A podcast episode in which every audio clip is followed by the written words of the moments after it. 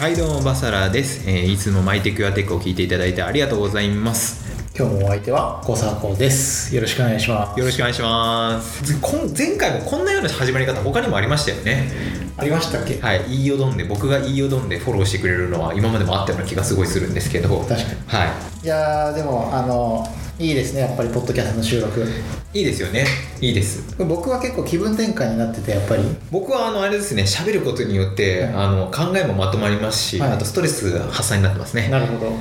これあの編集してて、はい俺こんなこと喋ったっけって思ったりするんですか、いやそんなことはないんですけどなんかちゃんと喋れてないなっていうのはあったりしますね。ああそうですね、まあ、それ以外は言うともう俺楽しそうっていうのと、はい。あの天才だなみたいな。天才だなって思うんです。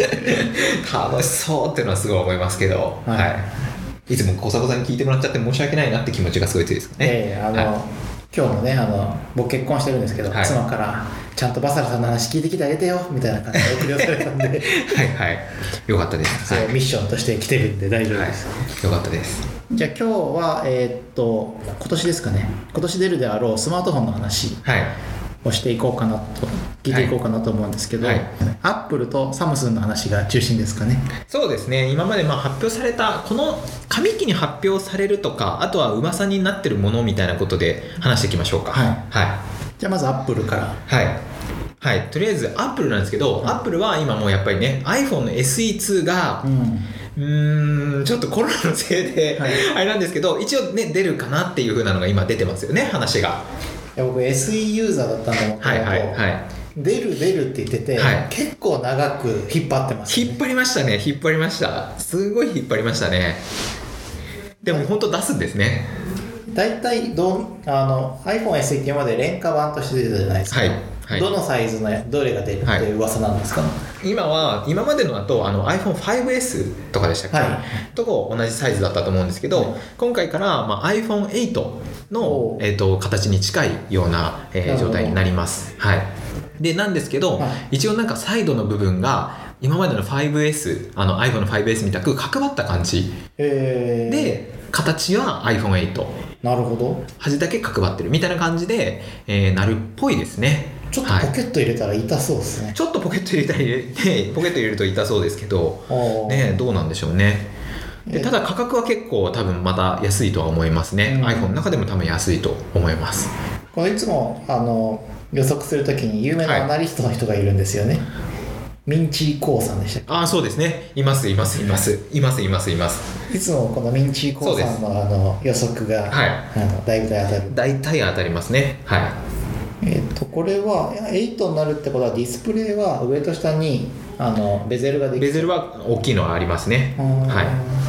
じゃあノッチとかうんぬんみたいな話ではない？とそうですそうです。もう普通に今までの iPhone8 とかを使ってた人だと、うん。まあ一緒っていう感じですかね。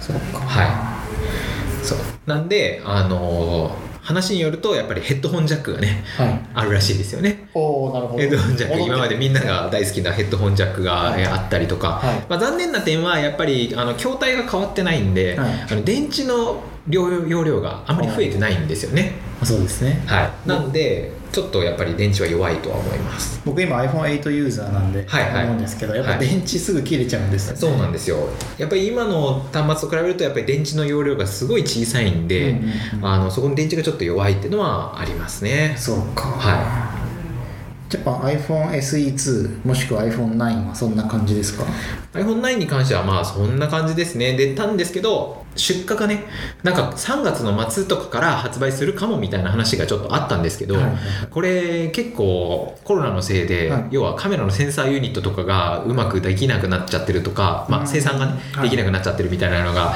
あったりするんで、はい。本当に3月多分出るのかどうかがちょっと分かんないですね今。はい、結構ケースとか出始めちゃってるんですけあどそうなんですね。でも多分ね出荷できないんじゃないか説っていうのはありますよね、この辺のケースとかって、はい。リーク情報に合わせて作ってるんですか？それともアップルが実は裏で流してるんですあちゃんと型は流してます。かあそう。流してます流してます。まあなんですけど多分販売しちゃいけないけれども、はい。その型だけが多分流出して、はい。でその型で多分勝手に作っちゃって売っちゃってるんですよね今なるほどなるほど、はい。まあそういうね市場も作っていくっていうのはアップルの一個のビジネススタイルですそうですね。はいであとなんかそのコロナに関して言えばね今 MacBook のプロに、プロを注文しようとして、はい。カスタマイズすると、あの配送が3週間後とかになるんですよ。へで多分なんですけどこれも多分コロナのせいで多分入荷ができてないんですよね、うん。多分カスタマイズしてもすごい多分想定よりも多分時間が今かかっちゃってて、えはいはいはい。だから Mac の出荷も今カスタマイズちょっとでもするとあのあれになるんで、うん。本当アップルっていうかガジェット業界がコロナにやられまくってて。なるほど。もうね僕からしてみるともう寂しい限りですじゃあ前回のあの放送で、はい。日本のスマートフォンがはい。発表の機会を失ったり、はい。日本のカメラもなんですけど、まあ、海外も含めて海外も含めてやられてますよね。そうか。辛い。しかしまあね、コロナの話するとあの僕止まらないんでちょっとやめましょうはい。はいで iPhone 以外も Apple ってなんか今リーク出てるんですか？一応 iPad も出そうっていうのは、えー、と出ていますね。はい、カメラがあの、まあ、普通に内蔵のものがアップデートされて、はい。であとカメラがあの今の iPhone の11だったりとかするあの四角いはい。やつになってて、なんかちょっとその型っぽいものもい。なんか漏れ出てきてますよね、んはい、なんですけど、まあ、そういうような感じでただモデルチェンジの大きくはしないような感じですね。これはプロですか？それともプロですプロです。無印はい、プロ。プロの方ですねこの iPad 使ってて思うんですけど、はい。iPad のカメラ、まあ、はい。確かに使うんですけど、はい。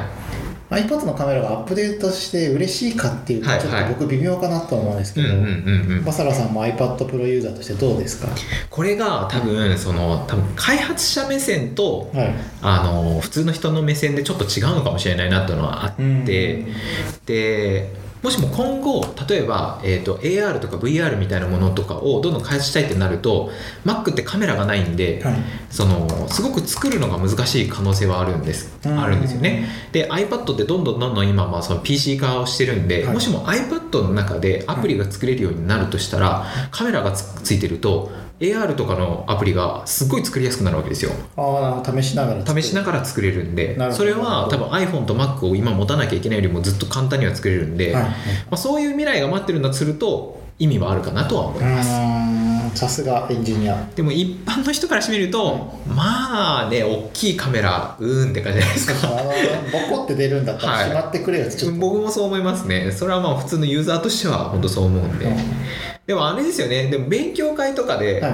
あのスライドの写真撮れるのめっちゃ便利じゃないですか。あ確かに。僕結構あのタイピングしながら、はい。あここいいスライドと思ってパシッてそのまま撮って、はい。それをまたそれの中に入れるっていうのができるんであれはちょっと便利ですけど、確かまあ、音でかいんですけどね。に先日あの海外からはい。会社でちょっと研修に来た人がいて、はいはいみんなメモ帳持ってこないんですよ。はいはいはい。おでもな。でパソコンも持ってなくてどうすんのと思ったら普通に iPhone のメモ帳でバーってメモ取って気になったら写真パシャッと撮って挿入されて、はいはいはい。バーッとメモ取ってて、うんうん。いやこの方があの普通だよなって。そう効率いいですからね。そう。だからなんかそういうふうなメモみたいなもので考えると iPad って多分 Mac よりも優れてると思いますねそういう点では確かはいまあそういうメモメモのために特化してるいないんですけどはいですけどね。はい。あとは Mac も新しくなるんですか？Mac はね今日リークリークがね出ましたよね。14インチがやっぱ出るんじゃないかっていうのがおー出てましたね。そうなんだまあ、まず13インチの方の話をしようかなと思うんですけど、はい。まあ、13インチはあのキーボードがだけが変わって、はい。でまあ、モニターとかもその全部一緒でキーボードと、まあ、中のスペックが上がるだけっていうのがうん。最初出てたんですよ、はい。は最初出てて。でだから14インチは出ないって話があったんですけど、はい。今日やっぱり14インチ出るっていう話がちょっと出ててたんですけどただここの、えー、と噂みたいなことに関しては、えっ、と14インチなんですけど2020年から21年の間に出るっていう感じなんですね。いなるほど。だから、まあ、もしかするとその13インチの MacBook の状態で今年は出して来年14にしてくるのかもなとかはちょっと思ったりはします。やっぱそれ先に13の新しいキーボードを出してでも、アップルはキーボードの問題を解決しなきゃいけない。そうだと思います。そうだと思います。多分14を本当は出したいんですけど多分いろいろ間に合わなくてとはいえ13のままのこのままでいくとキーボードの返品が多いんで、はい。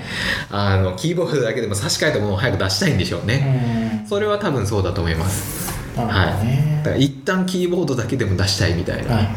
うんまあ、よっぽどやっちゃってるんでしょうねこのキーボード確かに。はいそうかもうゴミ入るとね僕のでさえ動かなくなりますから、ね、はいそうなんですよね。もうだからうちとか会社の Mac とかって、はい。その新品が渡されるわけじゃなくて、はい。その前の人が使ってたやつ使われるんですけど、はい。なんかもうなんでしょうねなんかこの上で食べたよねっていう感じがある時があるんですよね、ああいうのとか、はい。もう絶対止まるじゃないですかこのキーボード壊れるなって思いながら使うんですけど、はい。まあ、案の定壊れるんですけどね、会社の Mac4 回ぐらい交換してるんで。あそうなんですね、はい。大変。じゃあその度にアプリとかそうですそうですそうですそうなんですよ。それちょっとだるいな。はいでもまあそのあたり僕あれなんですけどねあのアプリとかのやつどれ入れなきゃいけないとかって全部シェルスクリプトで書いてて、はい。コマンド一発で、はい。あの全部入るようにすごい。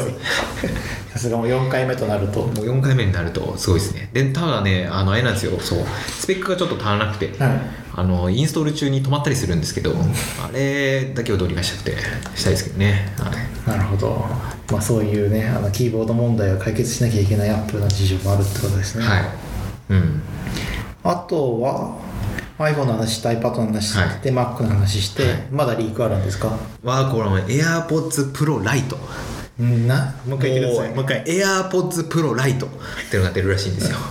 もうね、もう分かんない。あの これに関してははい。もうわ分からないです。あの何を狙ってるのか。えっと質問なんですけど、はい AirPods Pro は重かったんでしたっけ、い。や重くはないですよ。重くないです。重くないです。ライトってあの軽いライトそうですよね。ライト。なな何を考えてるのかが全然分かんなくてあれですねあのちょっと僕の古い記憶の中では、はい。ゲームボーイが出て、はいはいはいゲームボーイミニが出て ゲームボーイライトが出て、ね。あれ？ミニとライトの違いって何？何や？みたいなそうそういうのですよね、はい。本当に。だからなんかマーケティング大丈夫なのか、それとも AirPods って名乗るものを出すと今儲かるから、は一旦出してるのか、はい。もう何をここは思ってるのかが実は僕ですら読めてないんですけど、なんで製品のラインナップとしては、はい。AirPods とはい。AirPods プラスチャージングケースっていうものと、は AirPods Pro と AirPods Pro Lite のはい。4つ出るわけですよね、いはいはい。もう消費者は何を買えばいいのかっていうはい。感じなんですけど、本当にだから AirPods の Pro Lite っていうのは、はい。なんかもしかするとそのカナル型じゃないんじゃないかって話があるんですよね。あの AirPods Pro ってカナル型っていうそのはい。耳栓型の、えー、とイヤホンになってるんですけど、はい。まあ、それが、えー、と耳がまあやっぱりそこに痛いっていう人がいるんで、ああいうオープン型で、うん。えー、とノイズキャンセリングがついてるものが AirPods Pro Lite なんではないかって話が一つと、ノイズキャンセリングを取ったものなんじゃないのかっていううん。2つの方法があってカナル型だけどノイズキャンセリングがはいはいはい。なし、でカナル型じゃなくてオープン型だけど、えー、とノイノイズズキャンセリングがあるっていう2方向が今噂されてますけどどっちが欲しいですか？いらないです。AirPods Pro でいいです。僕はもうそうそうか。あの AirPods はあれですもんね。オープン型ですもんオープン型です。で価格が2万円、はい。で AirPods Pro が2万9800円で3万ちょっとぐらいするんで、だから多分2万5000円ぐらいの価格を狙ってくるんですけど、はい。そこまで細かくする意味あるみたいな。ない。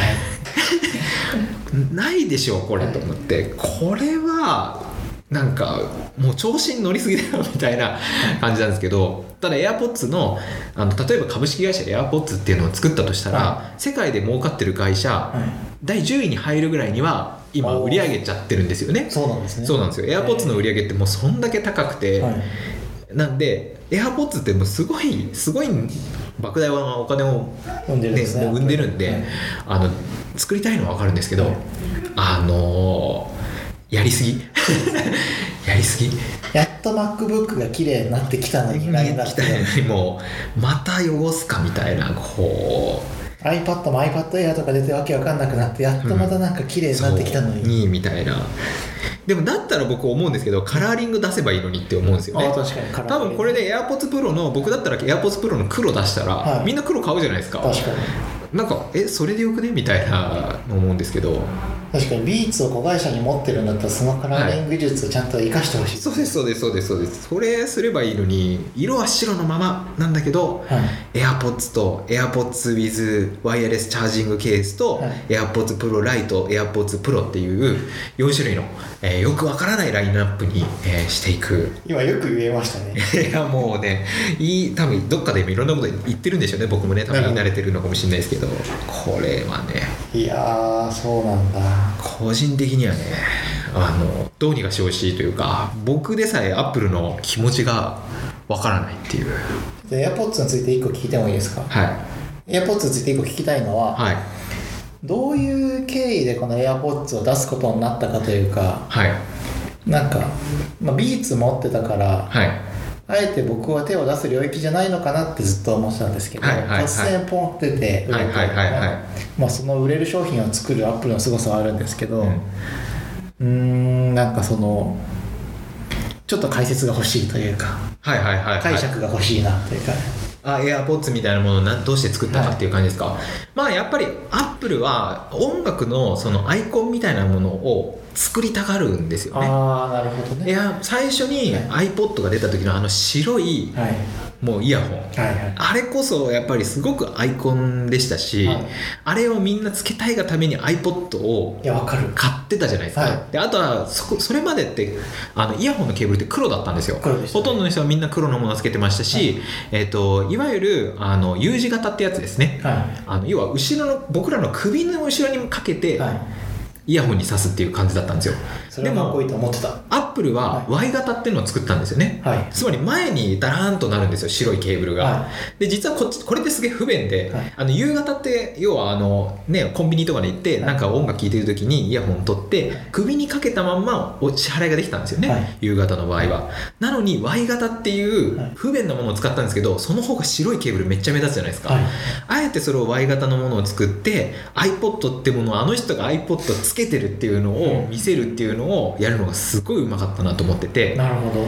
でそれまでの iPhone とかのその Apple でその Apple のずっと白いケーブルを踏襲してきて、はい。AirPods は形がまるで違ったじゃないですか、はい。それまでのワイトゥルーワイヤレスのイヤホンのあの黒い豆みたいなものがね耳から飛び出てるんじゃなくて棒みたいなものが出るっていうあのスタイルを作ったのはすごくてやっぱりあれをみんなやりたくなってますよね逆に。ね確かに確かに、はい、なんでそういうアイコンになる商品を一つまあ音楽がまず今日まあアップルは結構ねあの強く力入れたいっていうところとアイコンになる商品っていうのを作りたかったっていうのとはあるとは思いますね。いや今のでかなりすっきりした、はい。なるほど。そうなんです。ああいうのを作ってでまた新たにっていうのをやってるんで。うんうんうん。大成功ですよね。そうですね、はい。他社もすっごい真似してますけどどこもやっぱりうまくはいってないですよね、はい。うん、確かになんかさすがに AirPods のコピー製品はい。出てるけど、うんうーんなんか追いついてる感じはしないですね。そうですね。サムサムスンもギャラクシーバッツとかあとマイクロソフトでさえねイヤホン出して確かに。Google もピクセルバッツとかも出してますけどやっぱり一緒に使うっていう風なそこまでの多分メリットは多分打ち出せてなくて、アップルだけが多分 AirPods でそのシームレスに切り替えられるあれを作ったのはやっぱりすごいなとは思いますね、じゃあまあ Apple のリークはこんな感じですかね。iPhone、iPad、MacBook の13インチ、14インチ、はい。あと AirPods そうですね。Pro、ライト、うん。うん、そんな感じで。すじゃあ次のメーカーブランドで、サムスン。はいどうですか？サムスンもねコロナにやられましたよね若干ね。ね。はい。本当にサムスンもねイベントやったんですけど、はい。サムスンはまあ今回ねあの折りたたみスマホというか、はい。俺もあるスマホのガラクシーの Z フリップを出したのと、はい。あとは S20 ですよね、S20 って言ったらいいんですかね、なんて言ってたんですかね。日本語だと S20 でいいですか、S20 シリーズを、えーまあ、出しましたね。このじゃあまずは Z フリップから聞きましょうか。はいこれもうあのあれですね YouTuber たちが一気にこう解禁日にそうです。上げてましたね。一気に上げてましたね。ギャラクシー Z フリップ出しましたね、あのーすごいのがはい。ガラスなんですよ。おあの折りたたみのガラスなんです。えーっとどっち面がガラスなんですか？あの曲がる面っていうのが、はい。あの今までの折りたたみスマホって曲がる面がプラスチックだったんですよ。あそうなんでなんであの曲がるガラスの部分っていうかここがまあ透明なんでガラスっぽいですけどプラスチックだったんで触る部分ですね。触る部分です、はい。あの表示面っていうんですかね、はいが、えっと、ディスプレイがプラスチックだったんで、はい。まあやっぱり触り心地がプラスチックじゃないですか、はい。だったんでとはいえね、うんとはいえ僕思うんですけど保護フィルムみんなつけてるから、はいみんなガラスの表面触ってないっすよね、はい。ってすごい思うんですけど、なんであのぶっちゃけた話そんなに違和感がないんですよね、はい。保護フィルム貼った状態で触った人とあまり変わんないんで、はい。あのプラスチックでも実は変わんないんですけど、うんまあ、プラスチックだったんですけど Galaxy Z フリップはガラスなんですよ、えこれはすごい技術だなとは思います、うん。はい。ーこの Z フリップは Galaxy ってことは Android ですけど、はいまあ、何回か前のラジオで Galaxy ってあれなんですよね。Android はかなり加工するというかそうですね。結構カスタマイズしてますね。はい。なんで今回も Android ベースであるけどかなりサムスン色というか。そうですそうです。サムスン色にはなってますね。なるほど、はい。おすすめですか？えっとここがですね、はい。ここがなかなか難しくてですね、はいあのこの折りたたみスマホっていうかこの折りたたみスマホに関してその、うん退化してるんじゃないか説っていうのもいろいろあって。そうなんですね。要はこの僕らのスマートフォンってパッと見た時に例えば LINE が来ましたってなった時ディスプレイパッとつければ見れるじゃないですか、はい。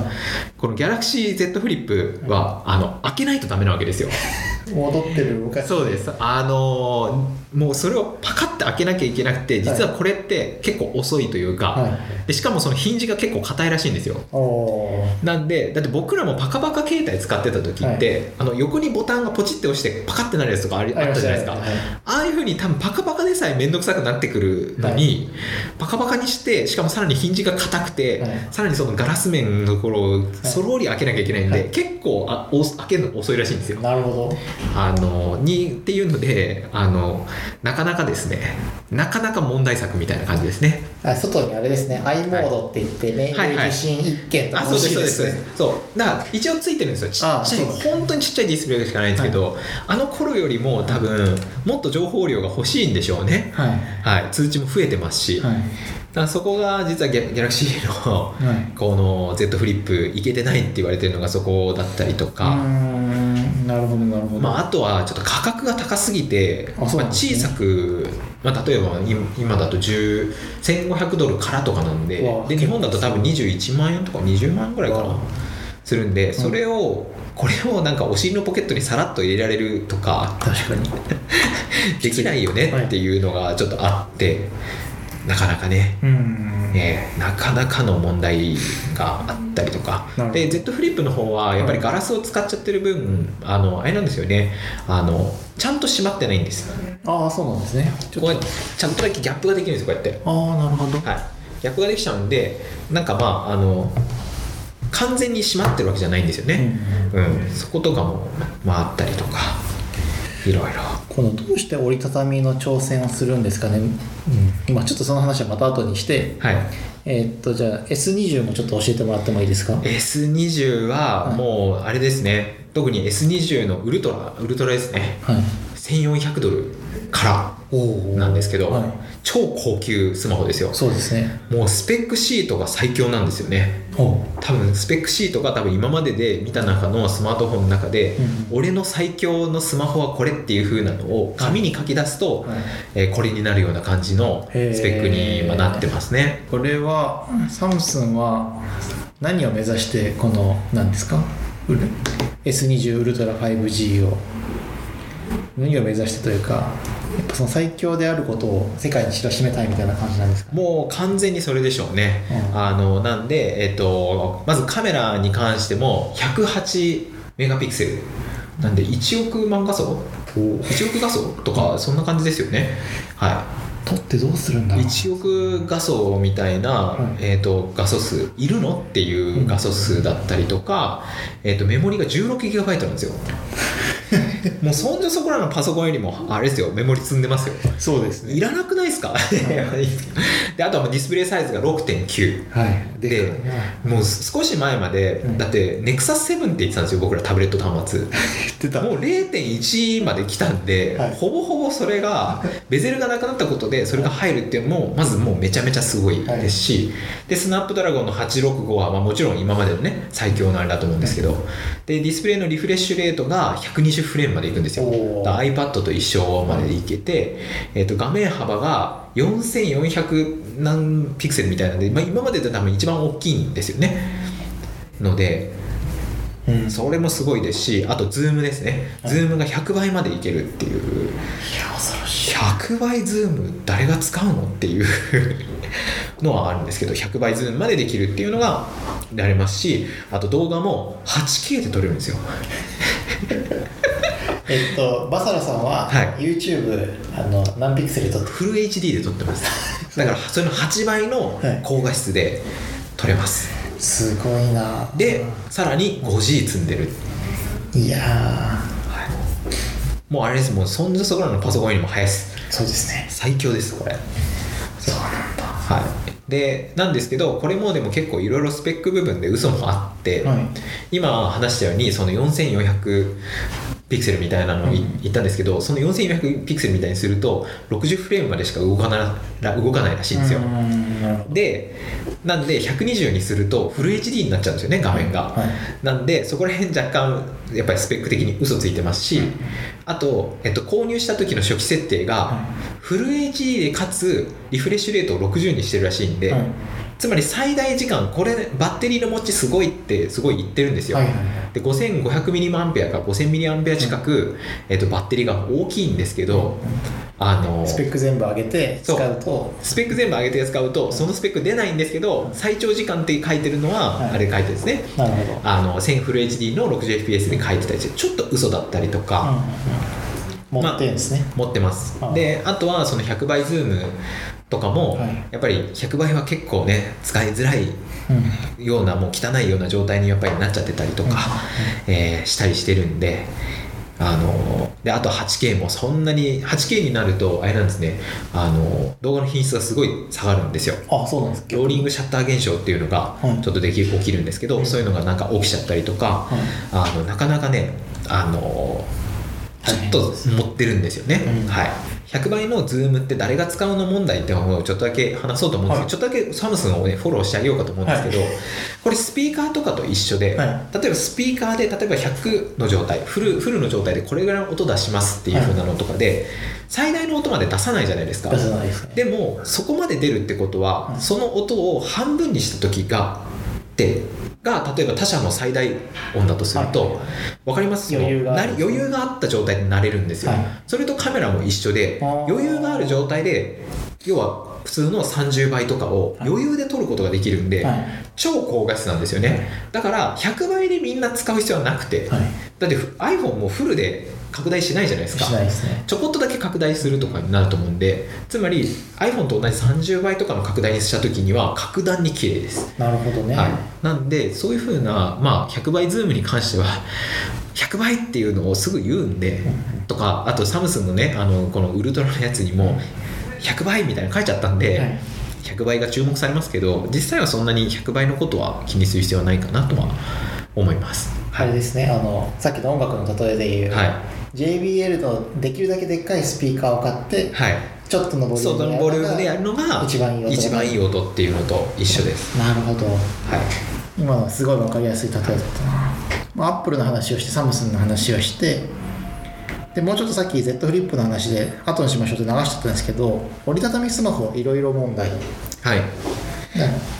今折りたたみスマホってサムスン以外も、えっとモトローラもそうです。モトローラが出しましたね。昔のレーザーっていうスマートフォンを、あそうレーザーっていう携帯を、えー模したはい。あのやつを出しましたね。はい。この2つでしたっけ？そうですそうですそうです。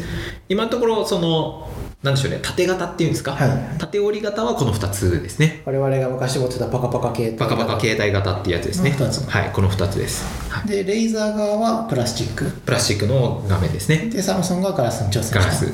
で、サムスンの方は超ハイエンドなスペック、はい。でモトローラの方はミドルレンジのスペック。うん。で出してて、はい。1300ドル1000何百ドル。まあもうちょっと高い値段がサムスンのやつ、うん。って感じですね、そうか。なんですけどここがあのミドルレンジでレーザーのやつちょっとしょぼいみたいなの言われてたんですけど、はいところが使い勝手がレーザーの方が全然いいみたいで。ああそうなんですね。レーザーのやつははい。あれなんですよ。背面にはい。大きなモニターがついてるんですよ、え。ー、つまりスマートフォンが2画面みたいな状態なんですけど、はいさっき言ったあの閉めた状態でスマホが使えるんですよね。ああスマートフォンとしてレーザーは使えるんですよ。はいいいですね。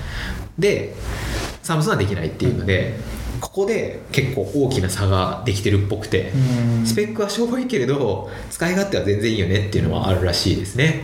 モトローラーのそのレーザーのレビューはもう結構海外の YouTuber を出してる感じ、出してますね。出してますけど出してますけどまだみんな使ってる期間が短いんですよ。はい。はいなんで今ようやっとサムスンの Z フリあのギャラクシーの Z フリップが、はいあの画面が壊れ始めたっていうのが出始めてきたんで、うん。発売してやっぱり半年1年経ってくると、はい本当の折りたたんでもなるほど。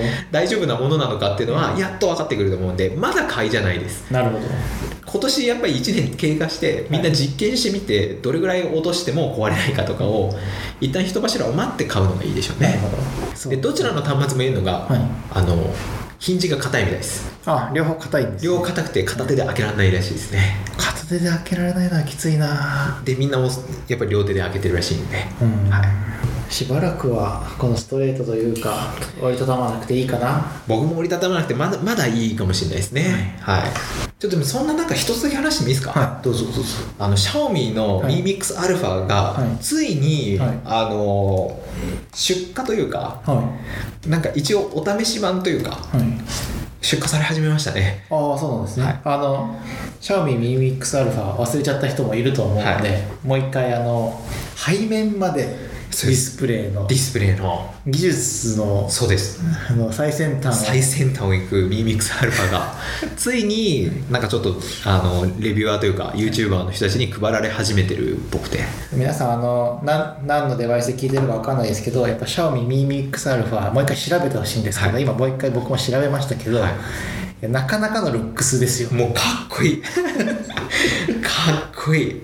これこれでツイッター使ってる人見たらバカなのって思う。本当ですよ。本当。いやすごい。いやすごい。でもこれで何に使うんだろうこの携帯。いや何使うか分かんないですし落としたら一発で壊れるからね。もうねあのなんか分かんないですけど。保護フィルムも貼れないですよ。保護フィルム貼れないです。貼れないです。でももうあれですね。MKBHD がこんなにかっこいいスマートフォン初めてだって言ってたんであそうなんですね。めっちゃかっこいいんだと思うんですよ、はいすごいですよねなんか。いやもうでもすごいなと思うのが、はい。あのどこで今持ってるかっていうのをカメラの方が検知して、はい。ここなんていうんですかねその画面になってるその端の部分で言ったらいいんですか、はい。普通の iPhone とかで言ったらボリュームボタンとかはい。電源ボタンがあるところも画面なんですけど、はい。そこがボタンになってるんですよ。ちゃんとだからその画面を、はい。その横の画面すごい分かりづらいんですけど、はい。横の画面をタップすると、はい。ちゃんとその加速度とかを計算して、はい。そこがちゃんと電源になってたりボリュームボタンになったりしてなるっていうのがあっていやすごいなって思いました。っていうこれだけ言いたかったってだけです。じゃあそれもそろそろ海外 YouTuber で出始めてるからはい。楽しみですねっていう。楽しみですね。か。もうすごい嬉しそうですもんねバサラさん。もうね興奮だってもうすごいんですよ。本当に充電の、はい 充電がかっこよすぎるんですよ。そうです。あの充電のやつをこう挿すじゃないですか、はい。電源プラグを、はい。でそうするとそこがもう波打ってるなんですかお水みたいになってるんですよね、はいはいはい。全面が。だからその挿してる時に振ると、はい。こうタプーンみたいになるエフェクトとか、もうはい憎いと思うんですけど、い、るのいらないのって言ったら絶対いらないんですけど。ちなみにいくらするんでしたっ今んとこ多分2200ドルとか。もうちょっともうちょっとしましたっけね。もうちょっとするかもしれないです。けじゃあまあ30万以下では買える。30万ぐらい30万ぐらいですか。スマートフォンが30万か。もうあのー誰か買ったら本当に見せてもらいたいです。本当に。行きます僕。本当。取材に。取材に。行きます。じゃあね、まあ今日は、えー今回の放送は、アップルのリークとサムソンの Galaxy Z フリップと S20 シリーズとあとはね折り折りたたみスマホについて思うこと。はい。あとはミシャオミミミックスアルファの興奮についてお伝えした感じですね。そうです。もう僕がね喋りたかった内容だけを喋ったって感じですけどね。素晴らしい。はい、はい、というわけで今回もマイテクアテックいかがだったでしょうか？また皆さん次の放送を楽しみにしててください。それでは皆さん次の放送でバイババイバーイ